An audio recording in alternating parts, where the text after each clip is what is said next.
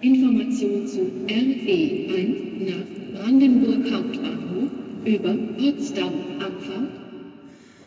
Also wir gehören zu einer der trockensten Regionen in Deutschland. Und dann kommt der damals reichste Mann der Welt und kriegt Wasser ohne Ende, also Wasser für eine 80.000 Einwohnerstadt. Am Streckenrand. Nachhaltige Geschichten aus Brandenburg und der Welt. Wir bringen euch von Potsdam über Brandenburg bis nach Vorde. We need courage. We need action. We need justice.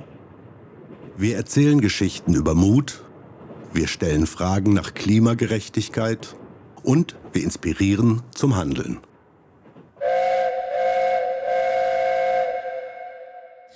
Herzlich willkommen zu unserem Podcast am Streckenrand. Wir sind Daniel und Annika und befassen uns mit unserer heutigen Folge mit der Gefahr falscher Lösungen. Wir sind wieder im Zug unterwegs auf der Strecke von Frankfurt-Oder nach Brandenburg an der Havel. Und wenn ihr dort aus dem Zugfenster schaut, fahrt ihr an Grünheide vorbei, konkret der Haltestelle Fangschleuse. Bevor wir jetzt aber ganz ins Thema eintauchen, habe ich versucht, die ganze Folge mal auf 20 Sekunden in einem Hörrätsel zusammenzufassen. Ihr hört jetzt also die Folge in 20 Sekunden. Mal gucken, ob ihr alles schon rauskriegt. Dann äh, könnt ihr natürlich die nächste halbe Stunde auch überspringen. Ansonsten ähm, natürlich eh viel Spaß mit der Folge. Und jetzt ab zum Hörrätsel.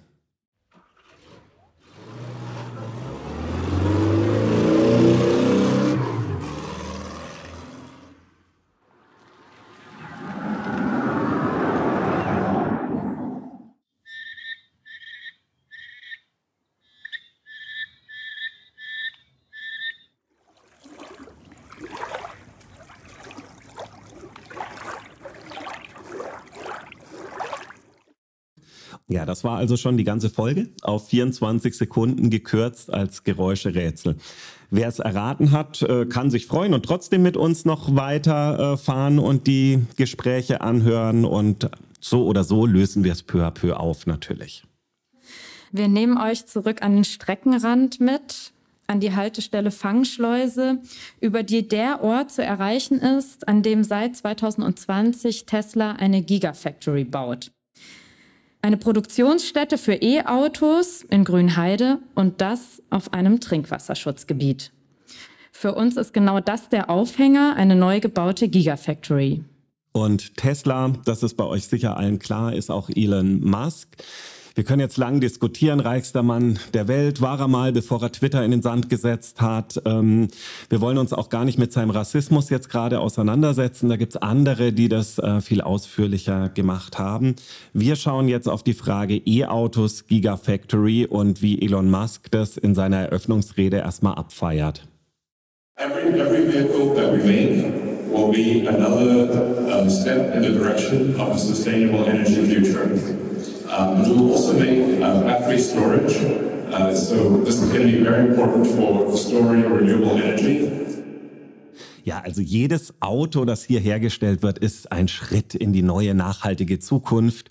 Na, ob es das so einfach denn ist ähm, oder ob das vielleicht eine der von dir angesprochenen falschen Lösungen ist, das werden wir uns jetzt immer weiter anschauen im Laufe der Folge.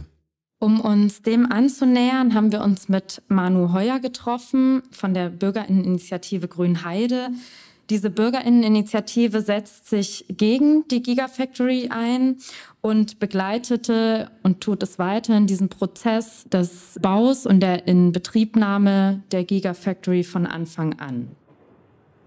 Wir kämpfen seit 2019 gegen Tesla. Also nicht unbedingt gegen die Elektromobilität, wobei sich meine Meinung inzwischen geändert hat. Ich bin dagegen, weil die Autos, die bei Tesla produziert werden, werden mit fossilen Brennstoffen produziert und dann soll es heißen, sie sollen CO2 einsparen. Das ist mir ein Rätsel. Es ist Greenwashing. Und ähm, das Wasser ist in Brandenburg oder bei uns halt ein sehr extremes und wichtiges Thema. Also wir gehören zu einer der trockensten Regionen in Deutschland. Und dann kommt der damals reichste Mann der Welt und kriegt Wasser ohne Ende, also Wasser für eine 80.000 Einwohnerstadt. Tja, das, das, fragen wir uns die ganze Zeit, wie das sein kann, dass in einem Trinkwasserschutzgebiet, was 2019 zum Trinkwasserschutzgebiet erklärt wurde, wofür lange gekämpft wurde, also für mich ist es nicht nur ein örtliches Problem, sondern es ist wirklich ein globales Problem. Denn durch diesen Lithiumabbau, Kobaltabbau wird den Menschen weltweit das Wasser abgegraben. Ja, das waren also ein paar Eindrücke aus dem Gespräch mit Manu Heuer von der Bürgerinitiative Grünheide. Aber was ist denn nun die Gefahr mit E-Mobilität? Na, du, du machst ja das Ding mit dem Wasser auf. Vielleicht kannst du das nochmal schärfen. Warum, warum ist Wasser und Gigafactory hier so ein Ding in Brandenburg? Grundsätzlich ist es so, dass in Brandenburg der Grundwasserstand schon so niedrig ist, dass selbst für die Allgemeinversorgung Knappheit, Wasserknappheit besteht. Ne? Und jetzt kommt da eine Gigafactory, wird in einem Trinkwasserschutzgebiet gebaut und hat dazu einen immensen Wasserverbrauch für die Produktion der Autos und auch äh, die Batterien. Das heißt aber für mich, wir müssen so ein bisschen zwei Dinge auseinanderhalten. Das eine ist, hoher Wasserverbrauch für E-Autos ist keine gute Idee in Brandenburg, aber möglicherweise an anderen Stellen eine gute Idee, weil E-Auto ist ja doch besser als Verbrenner. Und die zweite Sache ist ein bisschen, wenn wir uns aber nur darauf konzentrieren, dass jetzt aus allen Verbrennern E-Autos werden, dann, dann ist es auch zu viel Verbrauch. Also das ist zu einfach als Lösung. Wir müssen einfach gesellschaftlich eher davon wegkommen, dass jeder sein eigenes Auto braucht. Denn die Gefahr besteht ja einfach darin, ja, E-Mobilität oder E-Autos sind im Verbrauch CO2 ärmer, also nicht bei der Produktion, aber beim Fahren zumindest. Und zugleich besteht aber die Gefahr, dass wir gleich viel oder gar mehr fahren oder uns halt ein Auto dazu noch holen, aber es ist ja immerhin ein E-Auto. Hm. Vielleicht können wir es völlig runterbrechen auf E-Auto, bessere Idee als Verbrenner, Bus und Bahnfahren noch bessere Idee und die schönste Idee ist, ihr kommt mit dem Fahrrad an. Ich weiß, das ist jetzt sehr platt, aber ähm, wir sind ja auch erst am Anfang der Folge und kommen jetzt noch mal ganz kurz zu dem äh, ersten Teil des Geräuscherätsels zurück. Ihr habt es vielleicht schon erkannt.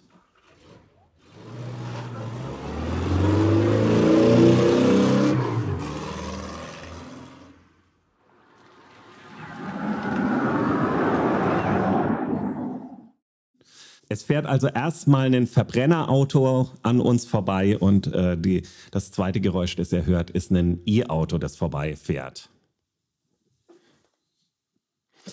Wenn ihr übrigens noch mehr euch mit der Frage dieser Gigafactory auseinandersetzen wollt, es gibt einen wirklich sehr gut recherchierten und schön gemachten Podcast vom RBB, Giga Grünheide Tesla in Brandenburg. Das sind über 20 Folgen, die sich mit den verschiedensten Aspekten da auseinandersetzen und die das einfach viel, viel vertiefter machen können, als wir jetzt hier in einer Viertelstunde. Lass uns damit ein bisschen weiterreisen. Wir bleiben beim Thema Wasser. Das bringt uns von Tesla in Brandenburg nach Ecuador, wo es unter anderem um das Thema Bergbau geht. Auch hier stellen wir uns die Frage nach falschen Lösungen, aber auf einer globaleren Ebene, würde ich sagen. Ja, und dann nimmst du uns ja jetzt gleich mit nach Ecuador und hast dich mit Antonella Kaye getroffen. Und bevor wir eintauchen, wiederum in Gesprächselemente, möchte ich einmal noch kurz auf einen Begriff eingehen, den Antonella mehrmals erwähnt, und zwar den des Extraktivismus.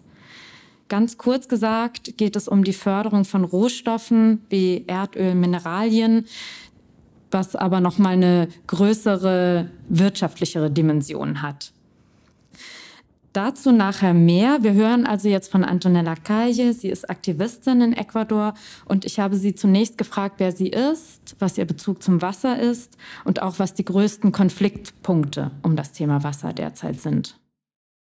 Hola, ¿qué tal? Yo soy Antonella Cade y soy eh, defensora de los derechos de la naturaleza y los derechos humanos Ich heiße Antonella Kaye und bin Verfechterin der Rechte der Natur und der Rechte von Mensch und Tier. Ich bin Mitglied des Kollektivs Yasunidos und wir haben von Anfang an für die Rechte von Tieren, Menschen und der Natur gekämpft. Und in diesem Kampf ist die Frage des Wassers fundamentale Grundlage. Denn bei allen Extraktivismusprojekten, sei es Bergbau oder Erdöl, ist Wasser eines der Elemente, das ständig in Gefahr gebracht wird. Eh,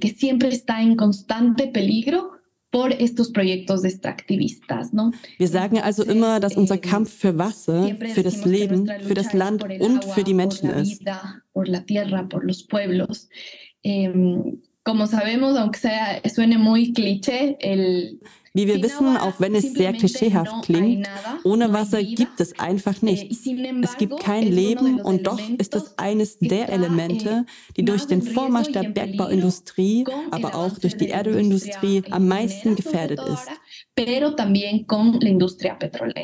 Eh, Ecuador, como decía antes, ha basado su economía en el tema de la extracción petrolera Ecuador hat, wie ich schon sagte, seine Wirtschaft seit vielen Jahren auf die Ölförderung aufgebaut.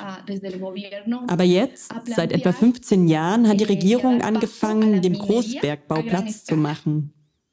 Hier in Ecuador und in Südamerika im Allgemeinen gibt es Bergbau seit der Kolonialzeit.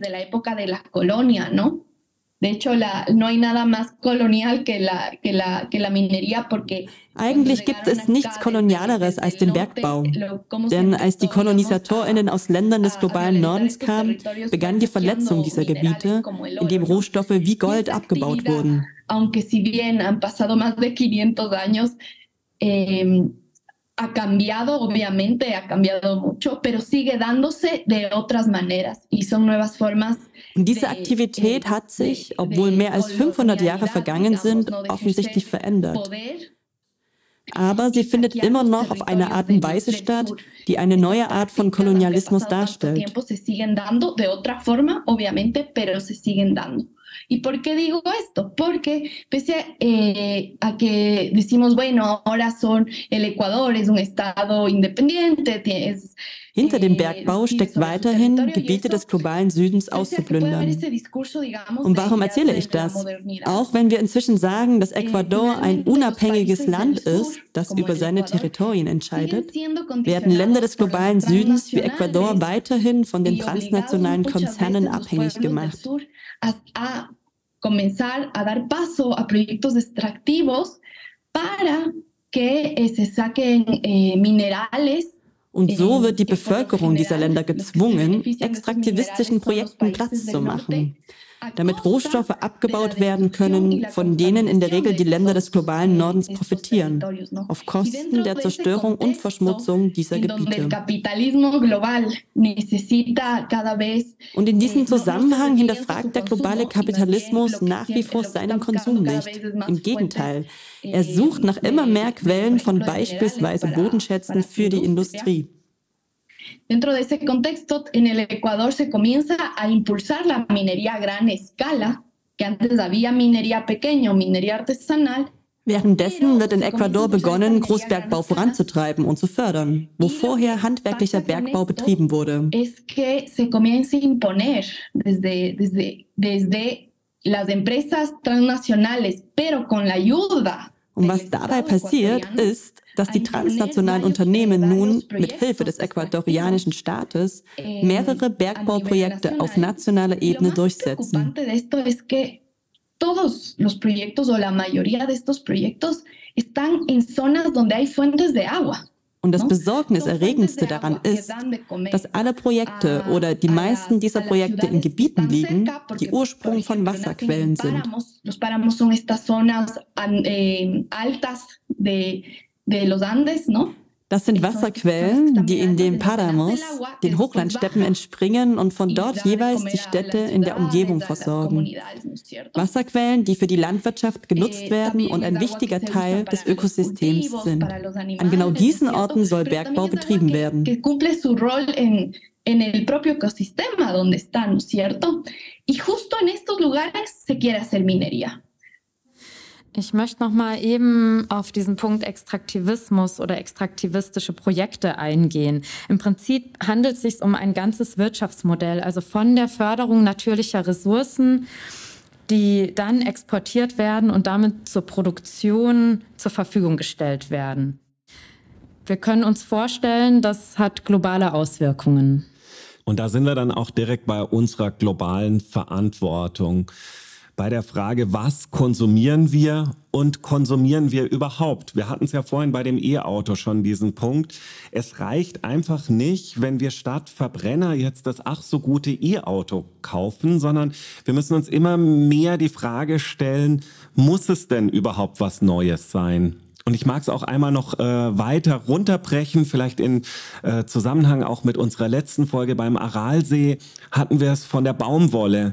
Das ist ja schön, wenn jetzt alle einen Bio-Baumwoll-T-Shirt kaufen, aber es wäre einfach noch besser, wenn alle zur Kleidertauschparty gehen oder gucken, ob man das T-Shirt vielleicht doch noch dreimal länger tragen kann. Ein weiteren Punkt, den ich aus dem Gespräch mit Antonella mitnehme, ist dieses Fortwähren kolonialer Kontinuitäten, also Strukturen, die auf der Ausbeutung von Mensch und Natur basieren und die einfach bestehende Abhängigkeiten zwischen Ländern fortführen und verfestigen im Prinzip. Wir hören jetzt noch mal in weitere Ausschnitte aus dem Gespräch. Und zwar habe ich da Antonella gefragt, was sie eigentlich von diesen vermeintlichen Lösungsvorschlägen hält und ähm, zu der Frage nach der Vernetzung auf globaler Ebene, also Vernetzung unterschiedlicher Kämpfe auf globaler Ebene. Creo que ahí nos está dando una discusión que sí se ha dado y se ha propuesto desde varios es gibt eine Diskussion, die an verschiedenen Orten im globalen Süden geführt wird. Es wird von einem Übergang zu sauberer Energie gesprochen.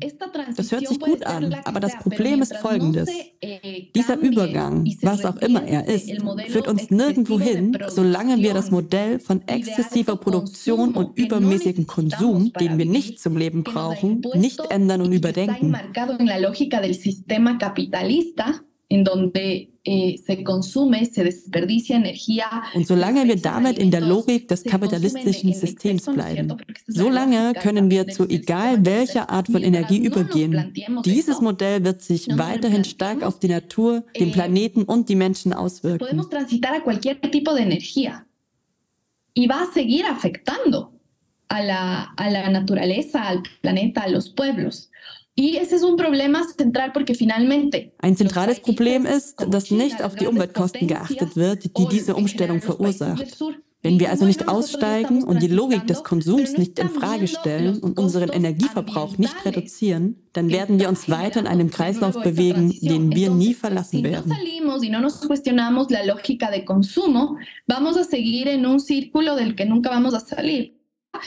Justo con esta eh, Solidaridad internacional. Das meine ich mit internationaler Solidarität, dass der Kampf gegen den Klimawandel auch von anderen Orten der Welt ausgehen kann, auch wenn die Kämpfe unterschiedlich sind. Esta, esta lucha es, es muy distinta porque, por ejemplo, eh, muchos de los países del norte ya han obtenido, digamos, die Kämpfe sind deswegen so unterschiedlich, weil viele Menschen im globalen Norden in der Logik von Staaten leben, in denen ein Mindestmaß an sozialer Sicherheit gewährleistet ist.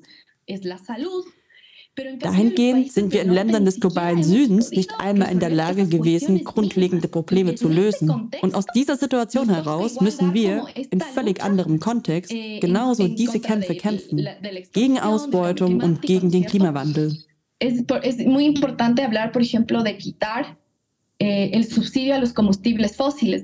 Ich erzähle das auch, weil es mir so wichtig erscheint, zum Beispiel auch über die Abschaffung der Subvention für fossile Brennstoffe zu sprechen.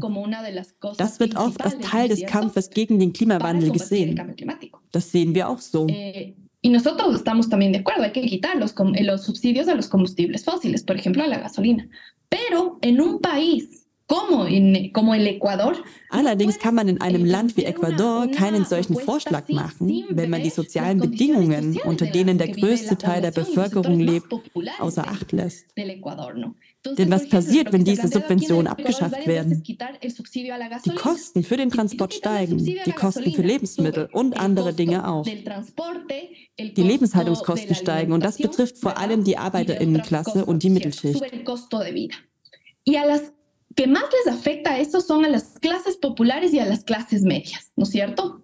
Eh, Diejenigen, denen die Subventionen genommen werden müssen, sind die Bergbauunternehmen, die Erdölgesellschaften, die staatliche Unterstützung erfahren.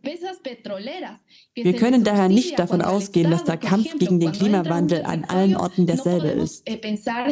que la, la lucha en contra del cambio climático o a favor de la naturaleza es homogénea y es igual en todo el mundo, ¿no? Es gibt unterschiedliche Kontexte für unterschiedliche Orte. Vor allem Länder des Südens sind oft von sehr hoher Armut betroffen. Und das aufgrund der historischen Bedingungen der Kolonialisierung und der historischen Gewinnung von Mineralien, von Ressourcen. Es ist wichtig, diese Kontexte zu berücksichtigen. viven en condiciones de pobreza muy altas y que eso es importante tomar como en cuenta esos otros, esos otros factores, ¿no? Ja, Antonella macht ja nochmal sehr deutlich, dass solange wir in der Logik des Kapitalismus verbleiben, wir im Prinzip auf dem Weg falscher Lösungen oder nicht der wirklichen Lösungen uns bewegen.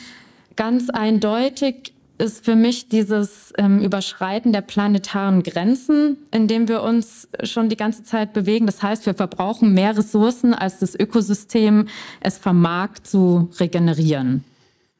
Ja, also ich, ich muss da die ganze Zeit an ein Lied denken, das wir gerade äh, gehört haben von Dota, ein begrenzter Planet und unendliches Wachstum. Dass das nicht geht, ist doch trivial. Also irgendwie völlig eindeutig. Ja, wir feiern jedes Jahr äh, diesen Tag, dass die Ressourcen verbraucht sind. Feiern in Anführungszeichen, feiern wir früher. Und irgendwie scheinen wir aber als Gesellschaft aus dieser Denklogik nicht rauszukommen. Und der Punkt ist, das bezieht sich zunächst ja sogar mal nur auf die Ressourcen. Aber wenn wir uns daran erinnern, dass wir auch über Fragen der Klimagerechtigkeit sprechen wollen, ist es so, dass die Menschen, die die Konsequenzen dieses Modells tragen, diejenigen sind, die diese am wenigsten zu verantworten haben. Und das eigentlich diejenigen, die Lebensweisen verfolgen, ähm, die aus privilegierten Verhältnissen kommen, diejenigen sind, die die Klimakrise verursachen. Also äh, es ist ja eine komplette Schräglage. Ja, und dann kommen wir doch nicht drum rum, dass wir im globalen Norden über Kapitalismuskritik sprechen müssen, dass wir diesen fiesen Begriff von Postwachstum äh, in den Mund nehmen müssen, der irgendwie ganz als als ob es ein linkes Konstrukt wäre, gerade äh, durch die Medien geistern. Aber es funktioniert einfach nicht, ohne da die Kritik an Kapitalismus und so weiter zu üben. Weil offensichtlich sind wir in einem kapitalistischen System nicht in der Lage, planetare Grenzen ähm, zu respektieren und, und zu behalten. Und um diesen Postwachstums- oder Degrowth-Begriff noch mal ein bisschen vorstellbarer zu machen. Was mir immer hilft, ist dieser Begriff der Genügsamkeit, auch als Suffizienz bekannt. Also weniger anschaffen, mehr teilen, mehr reparieren, im Prinzip all den Konsum herunterfahren. Und letzten Endes ist ein wichtiger Aspekt auch diese Umverteilung. Jetzt haben wir, glaube ich, ganz schön große Begriffe hier äh, reingebracht. Jetzt kribbelt's mir in den Fingern, endlich das ähm, Hörrätsel nochmal abzuspielen und zu gucken, ob ihr inzwischen alle Geräusche, die im Laufe der Folge vorkamen, zuordnen konntet. Also es geht nochmal von ganz vorne los, das Hörrätsel.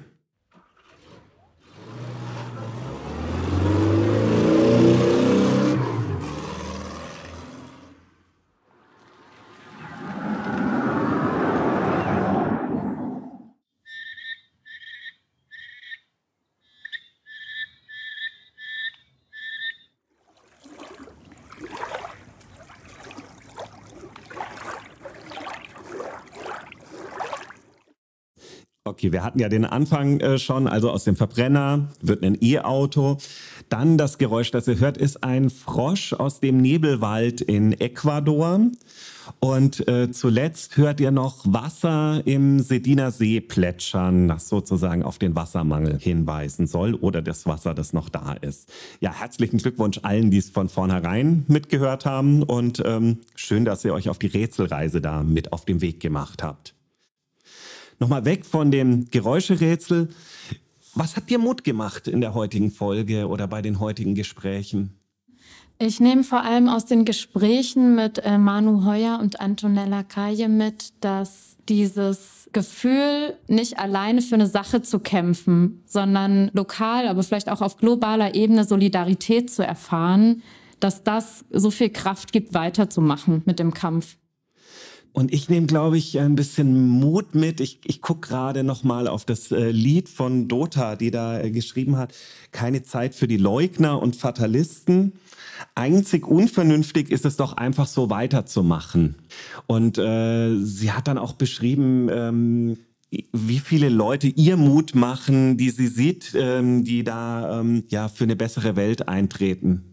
Und mit Antonella haben wir da, glaube ich, eine äh, gehört. Und es gibt aber ja ganz, ganz viele Bürgerinitiativen auf der ganzen Welt, die sich einsetzen. Das macht mir schon Mut, dass es überall Leute gibt, die sich einsetzen, die gucken, was braucht diese Welt, damit sie besser wird, damit sie zukunftsfähig bleibt. Jetzt habe ich ehrlich gesagt ein bisschen Lust, in Dota keine Zeit reinzuhören. Bevor ich das aber tun kann, solltest du auf jeden Fall fünf Sterne unserem Podcast äh, geben. Weil, wenn wir da endlich ein paar Leute finden, die uns fünf Sterne geben, dann wird das bei Spotify nach oben gerankt und dann können noch viel mehr Leute den Podcast hören. Und das wäre doch großartig, wenn es dann hier so richtig kuschelig in unserer Bummelbahn am Streckenrand wird und so viele Leute da mit uns gemeinsam reisen. Danke also für die fünf Sterne, dass ihr das jetzt gleich gemacht habt. Ich freue mich auf den Sternenregen und die nächste Folge. Wir verabschieden uns, denn wir sind Annika und Daniel. Macht's gut und bis bald. Angekommen. Wir bitten alle Fahrgäste auszusteigen. Nun ist aber genug geredet. Denn wie schon die Klimaaktivistin Vanessa Nakate sagt, Once won't curb CO2 emissions. Dieser Podcast ist Teil der Bildungsarbeit der Villa Vorde. Wir sind eine Bildungsstätte im Land Brandenburg und laden zu Seminaren mit vielfältigen Themen ein. Wir danken unseren Förderern, insbesondere dem Brandenburger Ministerium für Bildung, Jugend und Sport, für die Unterstützung. Weitere Informationen zu den Podcast-Themen und unserer Bildungsstätte findet ihr auf www villa-vorde.de